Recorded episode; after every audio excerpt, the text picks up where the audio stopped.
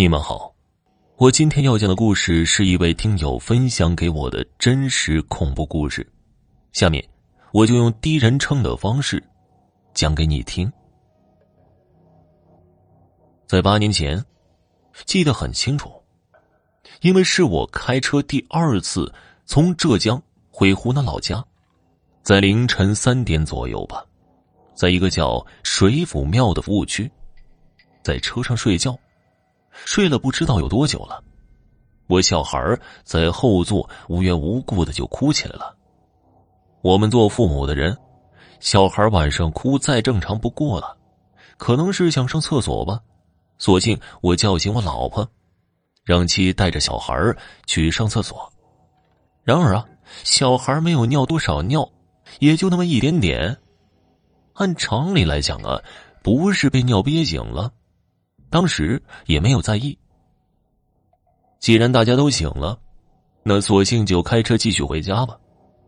一切正常，发动车子，我小孩就一直哭啊，不愿意坐在后排，我老婆就抱他坐在前排。开了二十多分钟左右，我发现呢，这车子无论如何加速，就是不会超过七十码，在六十八码左右。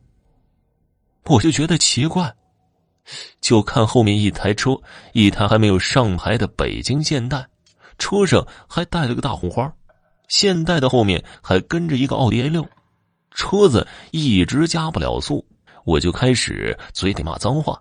本身大家开车的人都知道，人开车累了容易有路怒症，骂着骂着声音就很大了，无非就是什么破车呀等等等等的话。我老婆看我生气就醒了，然后告诉我，从我发动车子到她被我骂醒。这段时间呢，她说她看到了一个女孩子，大约十三四岁左右吧，坐在我的档位上，头发很长，把脸遮住了，看不清脸，但是身上是穿着那种我们小时候上学穿的运动服。就是衣袖、裤子有两条白杠的那种绿色的运动服。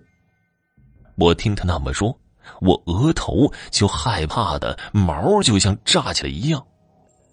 我强忍着恐惧，对着空气说：“小朋友，我们一家是回老家过年的，团圆的，你不要来找我们了。